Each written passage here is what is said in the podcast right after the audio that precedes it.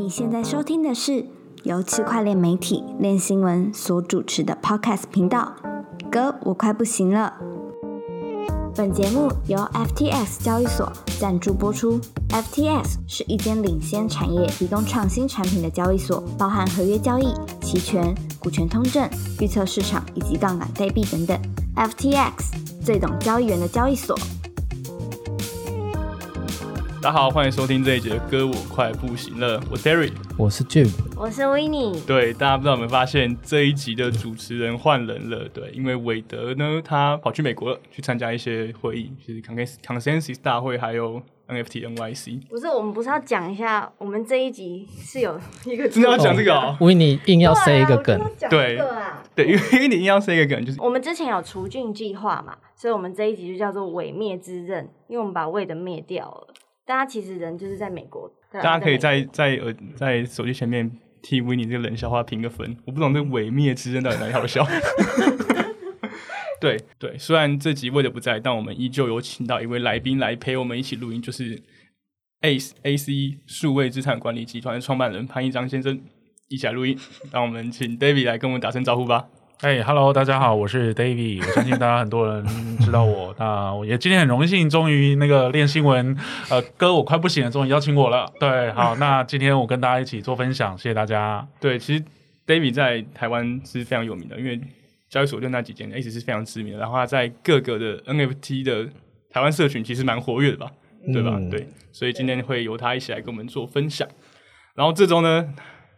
恭喜各位又在这慢慢的熊市又度过一周了。虽然币价没什么起色，但个人个人觉得本周的新闻是比较精彩的。我们讲的第一个东西就是 Stapen，就是我们这几周来陆续都有讲到东西嘛。因为它的公关危机还有 MA 处理的很差劲，让整个市场对它失去信心嘛。嗯，对。然而他在六月三号的时候，就六月三号之前先换了公关团队的人向大家道歉，终于不用在 MA 之前做空了。对。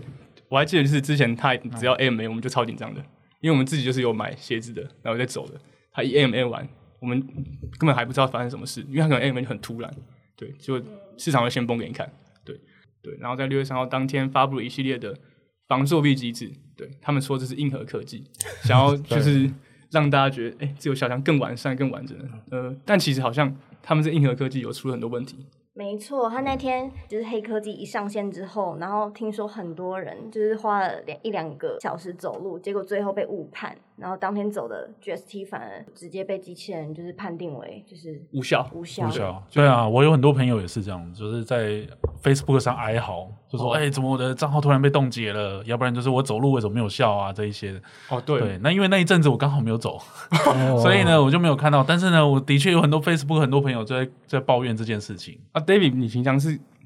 很多双鞋子的用户吗？呃，我就是一双绿的嘛，然后其他大概七双还是八双是灰的这样子，其实也算是蛮深度的，对吧？对，你这样有九双鞋，对，因为我们是被人家推坑的，对，人家就说，哎，这个你一定要这样子配才有效啊，这样子。然后我就是一个从 level one 慢慢把它升等到 level seven 的人，哦，我不是那种直接买买高高 level 的人，这样。所以 d a 算早进场的。呃，不算，不算，对，所以我就很很很衰，没有，就是说，因为那个时候我跟买卖在相对高点，哦，的确，对，然后结果我就是 GST 啊升出来了，我就没有把它换成钱，我就去拿去升级，升级复投，持续复投，对，复投，然后又修复，复投又修复，结果发现刚崩跌的时候，我根本就来不及卖了，因为我都全部投进去，而且 David 刚才讲那个相对高点，其实蛮讽刺的。过去两个月可能都是相对高点，因为它这崩太惨了。对对对，每一波都是逃命波吗？是，每一波反弹都是逃命。对，但我是接盘侠。感谢 David，让我们有游戏可以玩。对，虽然这现在看起来不好，但他昨天有公布一些更新的消息啊，好像我自己看起来是还蛮不错，觉得官方真的有重视到用户注意的问题。我现在跟大家分享一下有哪些值得注意的点。嗯，我觉得比较值得注意的是，就是他们有更改他们的保箱机制。嗯，就 David，你是一个有九双鞋玩家嘛？对对对，所以你平常走一走，基本上是有机会踢到箱子的。对对对，而普通可能很轻度玩家，只有一双鞋子基本上是没机会，因为他能量太少了。嗯，对，所以他现在未来他会计划会让，呃，一双鞋子的人也可以有机会跳宝箱。哦，OK，对，而且宝箱内现在会有一个新的东西，叫叫叫做。铸造卷轴，是就是可以拿来，应该是可以拿来铸造鞋子的。对，然后宝箱的等级也分了很多不同种类。然后再一点就是，David，你之前是在 Solana 玩还是在 BSC 玩？索兰娜哦，好险，好险是 Solana。对啊，不过 BSC 那个时候刚出来的时候赚钱的也不少哎、对，就就是就是因为 BSC 那时候太暴利，对这其实这个问题就出在他们的铸造机制，因为不管你鞋子价格多少，你的铸造的成本就差不多。对，所以那时候会有很多人一直去疯狂铸造鞋子，所以他们现在更改他们的铸造的办法，就是你铸造需要花的钱会随着 GST 的价格去动态做调整。所以你当你现在的收益越高，那你去生一个鞋子、生个宝宝的成本会越高。哦，OK，对，就是让这个游戏更更公平一点、啊，对更公平，然后经济更稳定。是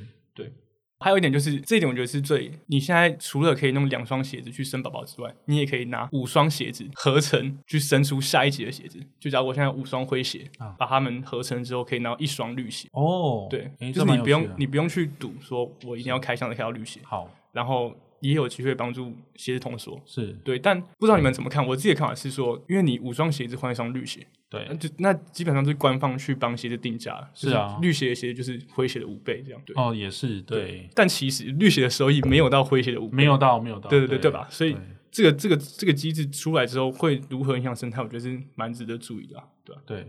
对，就就这几点是我觉得比较值得大家关注的，也是对用户来说最重要的。它的能量是不是有可以部分跨链？哦，对，还有一点就是因为他们之前的能量是互通的。对假如我在手拿上有九点能量，我现在如果在 BSC 也只有一只有一双鞋的话，我还是有九点能量可以使用。这样就代表说我可我只要在 BAB 券买一双鞋子之后，我就可以用我在手拿，因为我有很多鞋子，我就可以跑很久这样。对对，那他现在更改了，就是我现在如果在 Solana 有鞋子，BNB 也有鞋子，就是我在 BNB 只有一双鞋子，能量是二，即便我在 Solana 上面有九双，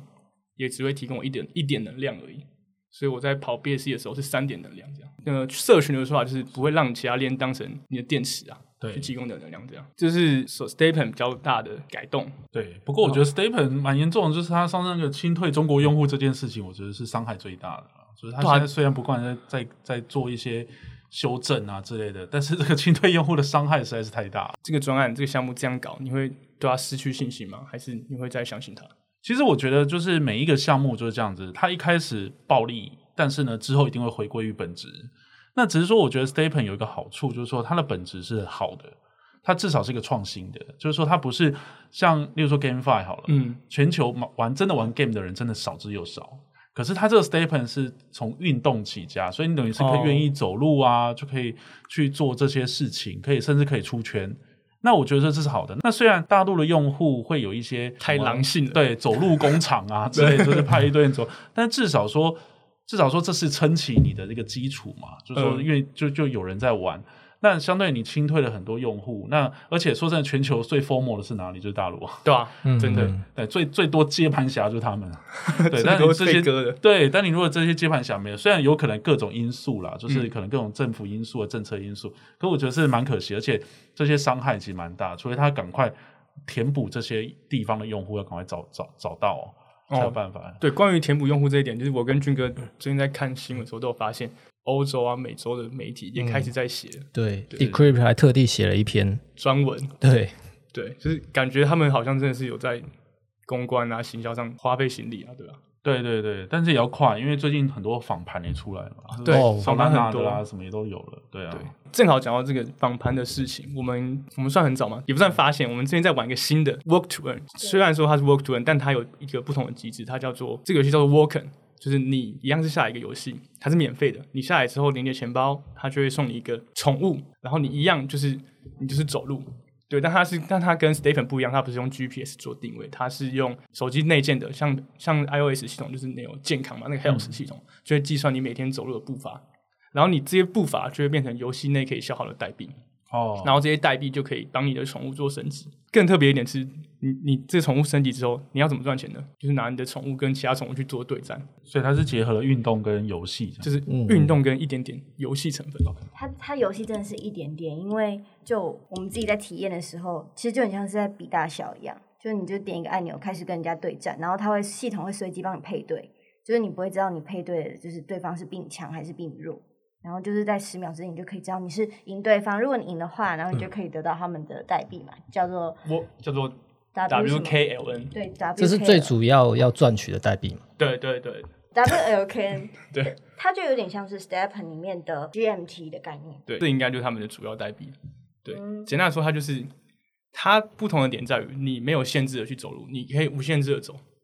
然后你目的就是把你的宠物，因为你一直走路，让它变强，让它变成一个很善于运动的宠物，然后跟别的宠物去做跑步竞赛，这样。对，这个叫做 Walken W A L K E N，就是有兴趣的用户可以试着玩玩看。对，因为它才刚开始，就是如何能够赚多少钱，然后会让人想投多少钱进去也还未知，所以大家可以试试看。就至少它的界面蛮可爱的，然后你现在去 App Store 或者是 Google Store 上面都可以下载下来。对，他在日本的的健康，然后哦经济排名已经是第二名了。我昨天看的时候酷，其实蛮快的。哎，他是什么链啊手拉纳也 Solana，在手对不知道为什酷么他们都喜欢坐在手拉纳跟 BSC 上面。？OK，没有成便宜吧？成本也哦对对，对，然后这是我们第一个主题，然后我们接下来的话题其实也是跟上礼拜有延续。我记得我们上礼拜就是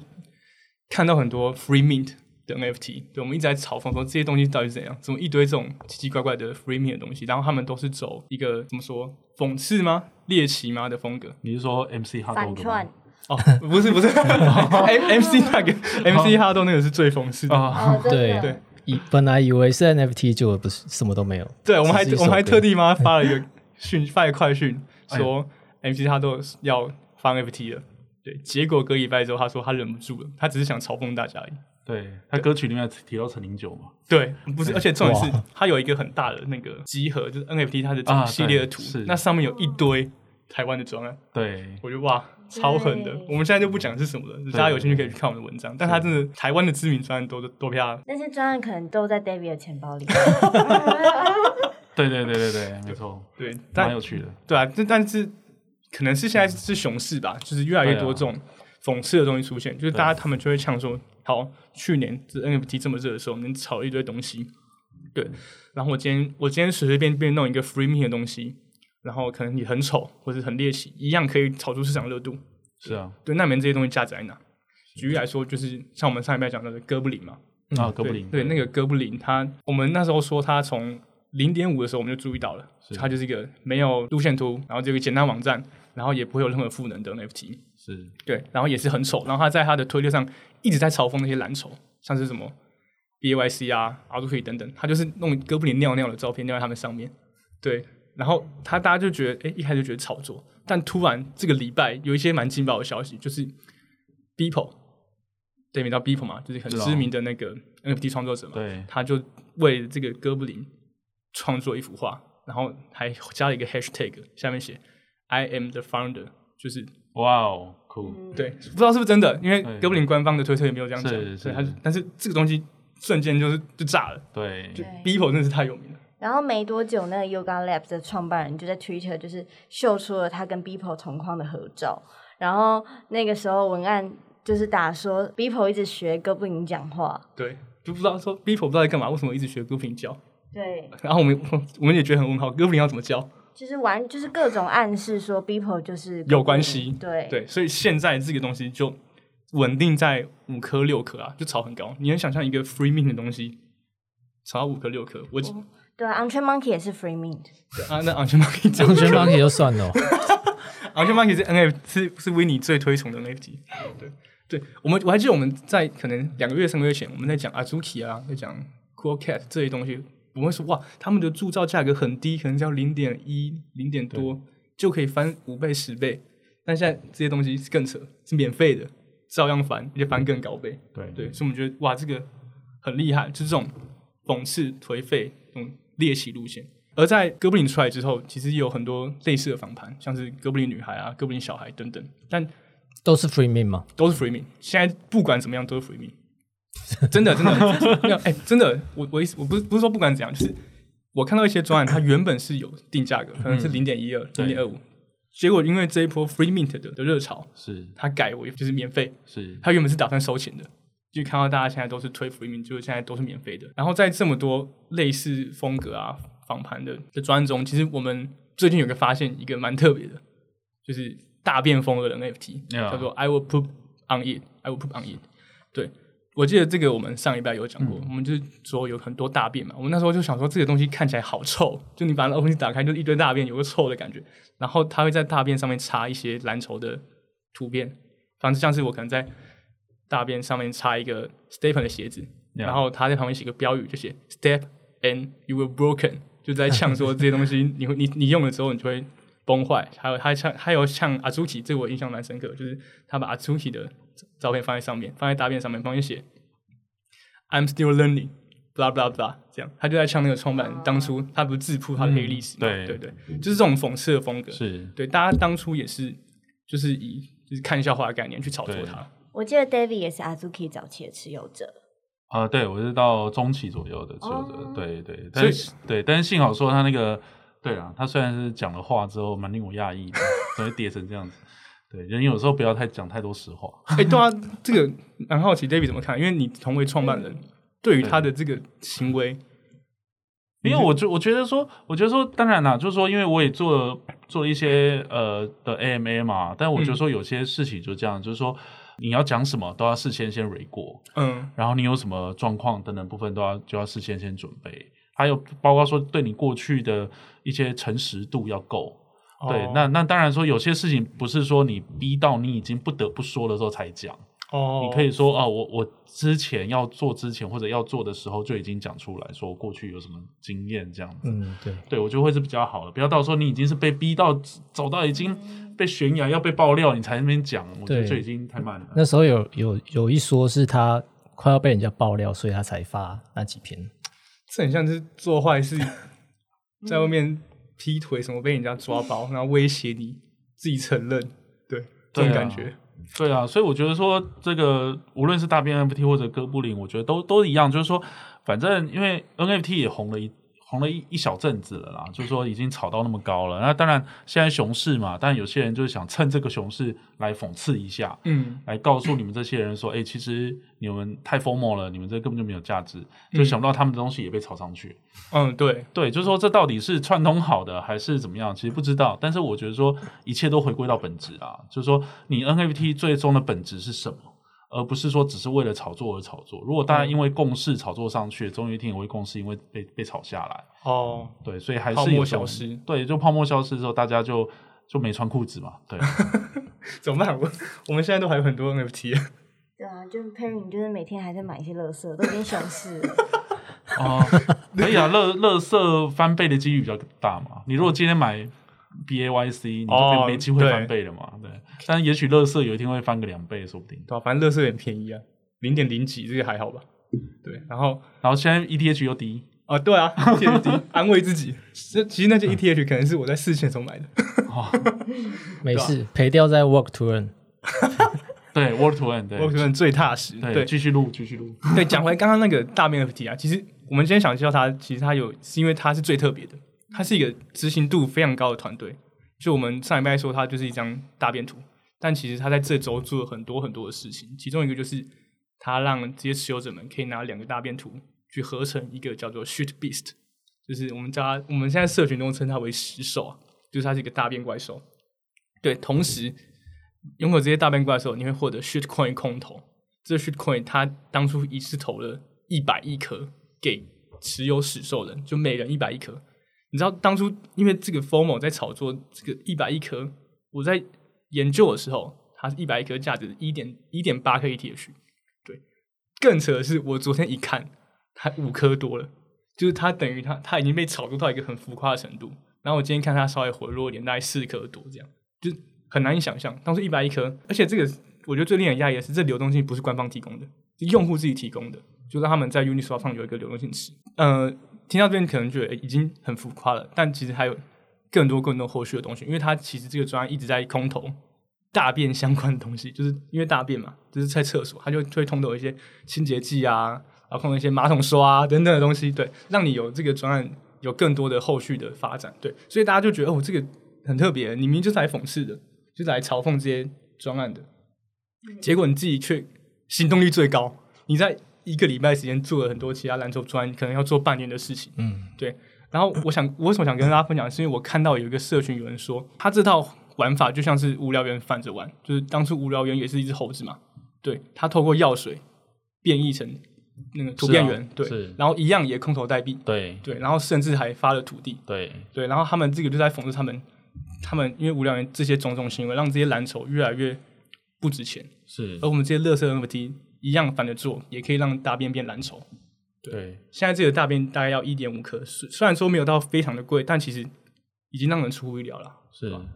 我觉得俊哥那时候你在办公室不是有形容说，你觉得大便就是 DeFi 界的那个哦，柴犬币吗？对我觉得蛮像的，因为柴犬币感觉融合了所有 DeFi 的玩法，然后是哎，这个这个 Shed NFT 感觉融合了所有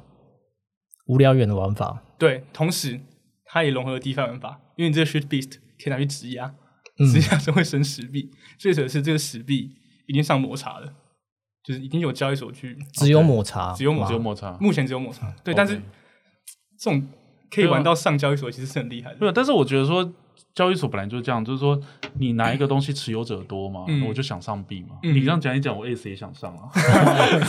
跟上热点这样。对，但是其实其实我我这么说好了，就是说之前大家都做过的事情，嗯，都已经已经踩过了坑，例如说 B A Y C M A Y C Azuki 都踩过了坑，那最后来一个大变，那这个大变很简单，就是恶搞的事情比较容易做嘛，嗯。而且没有包袱啊，所以我再怎么恶搞，再怎么弄，不会有人抱怨。可是如果是像 B A Y C 或 Azuki 做一件事情，如果没做好，哇，就被抱怨到死掉。那我今天、今天发一个 A P E 好了。我我空投 A P E，但这 A P E 价格不好，哎、b A Y C 也被也被骂翻了。哦，对，对，所以你这个十币我送给你，我什么都送，什么都送，反正到时候大家就好玩嘛，好玩就把价格撑上去了。然后反正呢，你那些过去有的功能呢，我也都有，然后就是用恶搞的心态去做，那自然而然就会有人想要玩嘛。反正熊市没什么东西对对对，真的，对，那如果说现在是牛市，他肯定没机会了，哦因为牛市大家都会会看厉害的项目，这个死币根本就觉得，像例如说，像就跟跟那个什么续把也是一样嘛，哦嗯真的牛市的时候，大家早就已经忘记它了，可是你到熊市的时候，哎，大家又又好像看到类似的东西又出现，就觉得好玩，就没有东西好炒。对。对，然后大家可能也就是有很多人对这种 NFT 其实也很多他们这种不怀好意的想法，觉得这些东西就是没有价值啊，是。我还不如买个乐色，就是你买这个跟我买这个大便其实是一样的，是啊，对吧、然后而且这个团队他们虽然没有 Discord 没有就是没有赋能，那他们在推特上会一直就是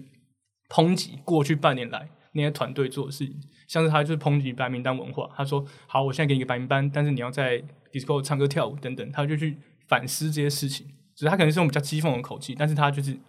他的核心文化就在于就是 NFT 就是一个 NFT，管它是乐色还是什么，但他不需要你付出这么多，是，就，就是他是来玩的，来炒作的，就这样。对对对，所以我觉得，我觉得有好有坏啦。我觉得当然，他这件事情可以让人家有反思，就很像就很像饶舌歌一样嘛。饶舌歌有那种你美国饶舌歌，如果大家有听过，有些那种讲的很很呛的。对，很呛的、很脏的都有。可是这个就是一个反讽社会的一个现实。那当然，我觉得说都都有不同的声音，我觉得没没有不好，反而是因为熊市，你可以看到更多现实的东西。嗯，对对，尤其是在熊市这种东西更容易引起共鸣 对。对，对我们这个话题，其实我觉得讲到这边已经很夸张了，但其实这些 free mint 的项目目前还在进化中，就是现在是好免费让你铸造，但其实最近一两天来，越来越多项目是拜托你来铸造，我再送你钱。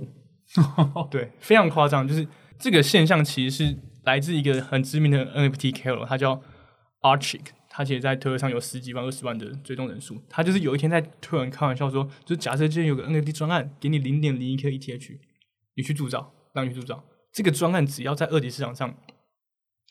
有超过两千 ETH 的交易量，那我就回本了。因为他假设我的版税是五趴，我只要超过两千 ETH 的交易量，我就回本。哇，精算过的，对对对对，然后他就真的是在开玩笑，他可能也是在讽刺说，诶，这个 free mint 还可以玩的更极端吗？对，对对对，然后真的就有一个人，他叫他叫 C Bell，他就去做一个项目，叫做 For the Culture，他就是真的就是我发五千个，然后每个人都可以收到零点零一颗，就是他很快的在隔天就把这这个这个专案生出来了，然后在市场上现在引起非常大的回响。对他现在一颗一个是市价是一个大概是零点四，对 For the Culture 专案，然后。它的交易量现在我刚才看已经一千多了，快两千了，所以它虽然还没回本，但已经在回本的路上了。对，就是其实现在真的蛮夸张的。就是 David，你觉得这个之后还能怎么演进吗？还是你对这个免费送你钱想法什么？对，我觉得这这这个是蛮创新的，因为其实我之前其实有想过，就是说为什么为什么就是你每一个项目都一定要收这么贵的 NFT 的价格嘛？因为其实你有时候用送的，但是你中间透过各种的炒作或者个，其实你还是可以回本的。嗯你反而不用让，因为有时候免费是最贵的。你可能哦消费者觉得说，哦，我一开始可以 free min，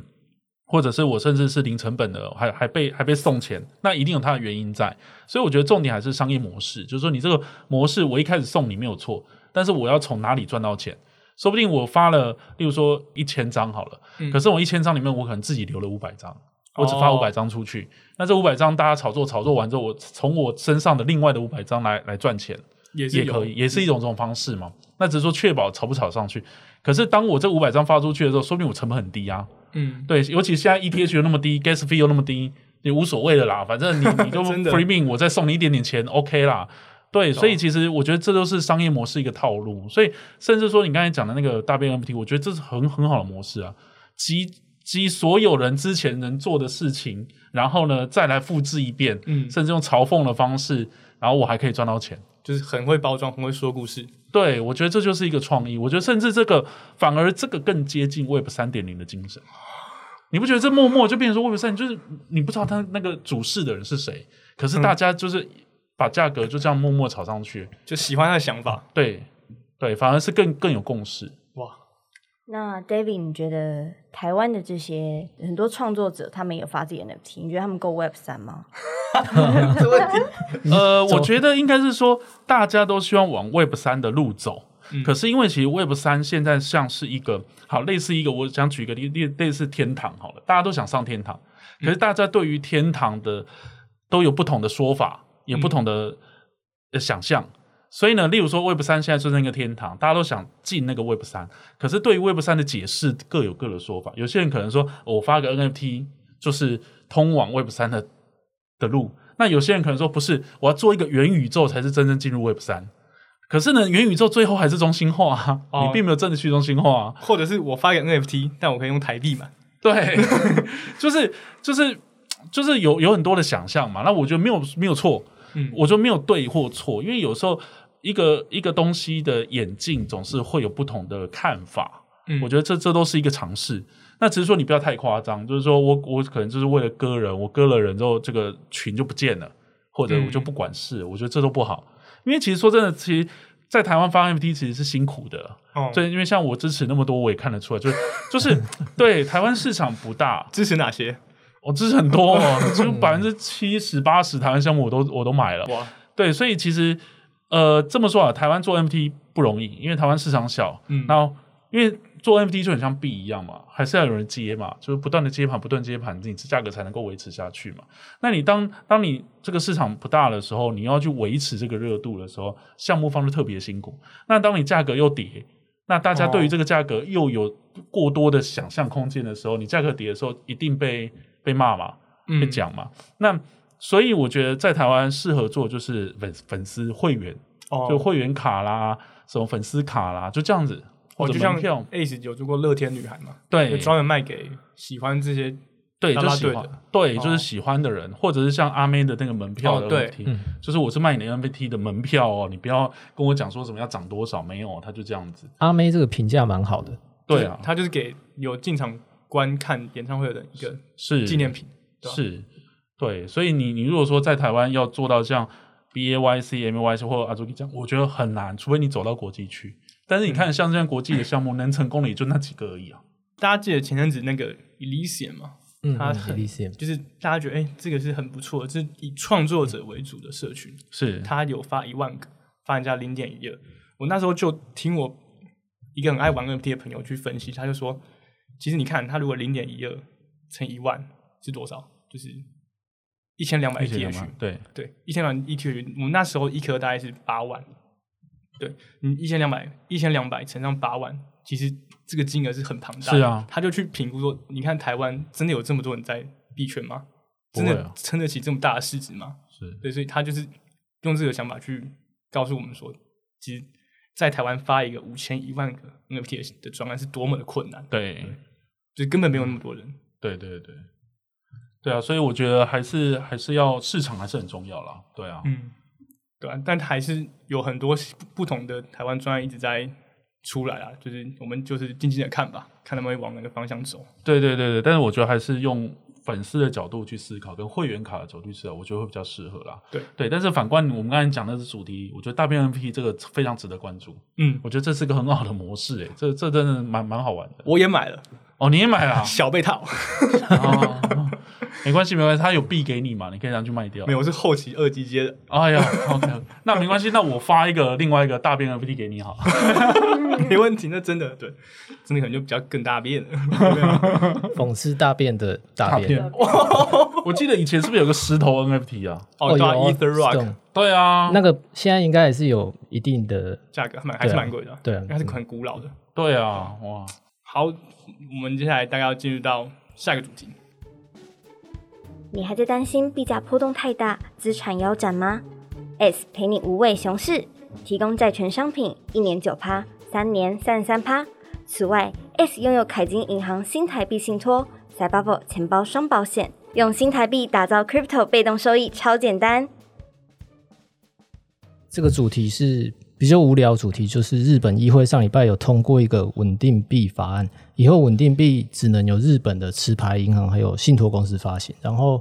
三菱银行也计划之后发行自己的稳定币。那我我自己平常是比较关注中国跟美国的法规啊，嗯，嗯，那日本就比较少关注。那我这次还也是听 David 他们也在说，就是我才这经过这一次我才知道日本是没有稳定币的。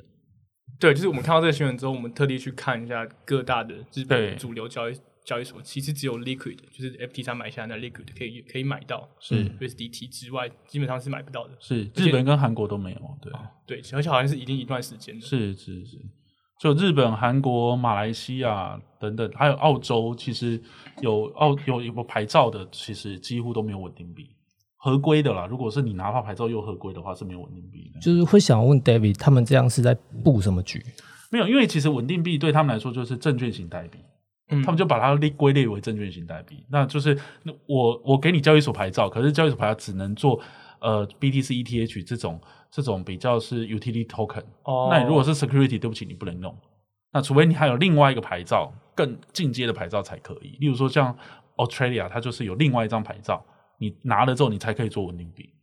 对那他做稳定币的意思是指说才可以有 USDT、哦 USDC，甚至自己发稳定币。哇哦，对，那其实有牌照的国家很多都这样子，就是正规牌照的啦，不是说那种小国家那一种。对，那我觉得日本，我觉得这样子做是很好的，就是至少说你是有一定的金融程度或者是一定的嗯规模才做这件事情。那那我觉得日元，我觉得也是一个有好处，就是日元毕竟在国际上还算是国际货币嘛，所以其实日元来做这个稳定币，我觉得是合适的。对，那只是说我知道台湾有有一些有一些呃公司或者他也想做发稳定币嘛，也讲过很多过，包括过去也有一家支付公司也想做嘛，还有交易所也想做。但是对我来说，我觉得台币做稳定币，我觉得意义的价值意义不大，怎么说？因为很简单，因为台币不是第一个，台币不是国际货币；嗯，第二个，用台币的本身人就少，哦只有两千三百万人用而已，可是全球有六十亿人口。对，而且其实目前常用的稳定币都是全世界流通的。对，然后你因为你流不出去，你当因为稳定币的价值，因为虚拟货币的价值就在于说你各国之间是可以快速流通的，然后甚至我打给你，你是国外的人，我可以用，可是你台币稳定币谁要接啊？就是哦国外的人不会想接，那你国内的人当然用 USDT 或美金的稳定币就可以了。或是我就直接用台币买，对，用台币买，我干嘛？多此一举还要去换成台币稳定币？对啊，对啊，所以我觉得发稳定币有一种程度，就是你你你有想做什么吗？就是你有什么背后的意义是什么？对你，你才会想像像 Tether 一样去做做套利，对，可是 赚钱。对，但是对，就所以你你可是可是这个 Tether 的套利也是因为它是基于美金的稳定币，嗯你才有机会全球流通嘛。嗯，对你台币，你光台币的法币都走不出去，更何况是台币稳定币，这是很现实的问题啊。啊，法币要先走出去，稳定币才有机会。所以日币来说，它是一个很大的国际的避险货币嘛，对啊就是有那个资格在那边。对，了解。那所以其实这样看来，日本啊、韩国、澳洲其实都走蛮快的。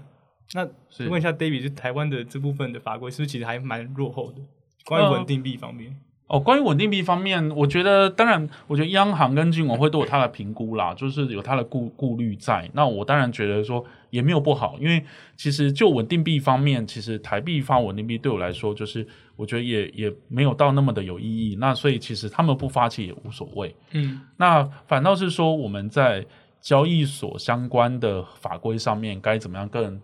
更有制度，或者是更发牌照这件事，怎么发牌照这件事情是可以多多往前走。但是至少说台湾没有禁止，我觉得是一个蛮好的，因为包括我到很多国家去，其实蛮多国家是明文禁止的，明文禁止稳定币。没明文禁止做做买卖虚拟货币。哦哦哦，对，对，买卖做虚拟货币。那至于稳定币，当然就是只有那几个国家是台面上禁止了，可台面下还是一堆人都用 USDT 嘛。哦，对，像韩国啊、日本，他们很多私底下还是都有 USDT 嘛。OTC 嘛，对，都 OTC，对要买还是买得到。要买肯定买得到。嗯，对，现在你拿着 USDT 出去出国，说真的还蛮方便的，很多地方都可以换得到当地法币的。对啊很很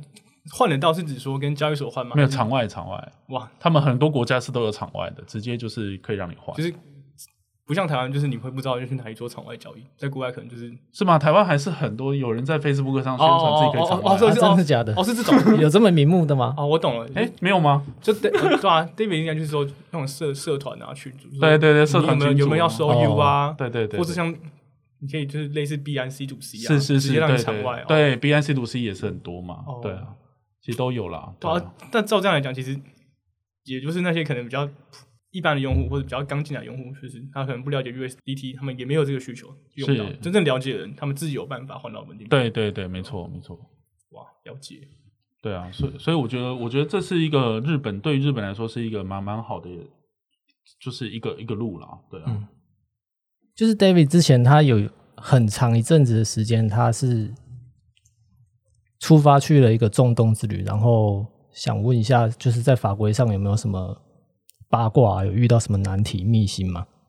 哦，其实我觉得应该是说中东的国家比较有趣，就是他们每个国家的状况都不太一样。虽然我们一想到中东就觉得哇，好像钱满出来，感觉石油满出来，到处都是石油，其实呃也没有，他们很多地方是没有石油的，就是很多国家是没有石油，已经干了。对，所以其实应该说，大家可以看到一些发牌照的国家，都是一些呃小国家或者一些比较没有石油的国家，它可能必须要靠发牌照啊、观光啊、金融啊来维持他的经济。对，所以呃，所以可以看得到，就有几个交易所不是有去，例如说巴林啊、嗯，迪拜啊，甚至阿布达比啊，对，阿布达比算是比较有钱的哦，虽然算是有钱，但是像巴林，它本身就已经没有，就是没有什么石油外外销那一种，就是而且是一个很小很小的国家，所以它当然对于推动金融、推动这个牌照，这个当然是会比较不遗余力。那当然，牌照你要现在国家现在地球上有很多的国家，小国家都在发牌照，因为可以赚钱。嗯，什么发牌照赚钱是什么意思？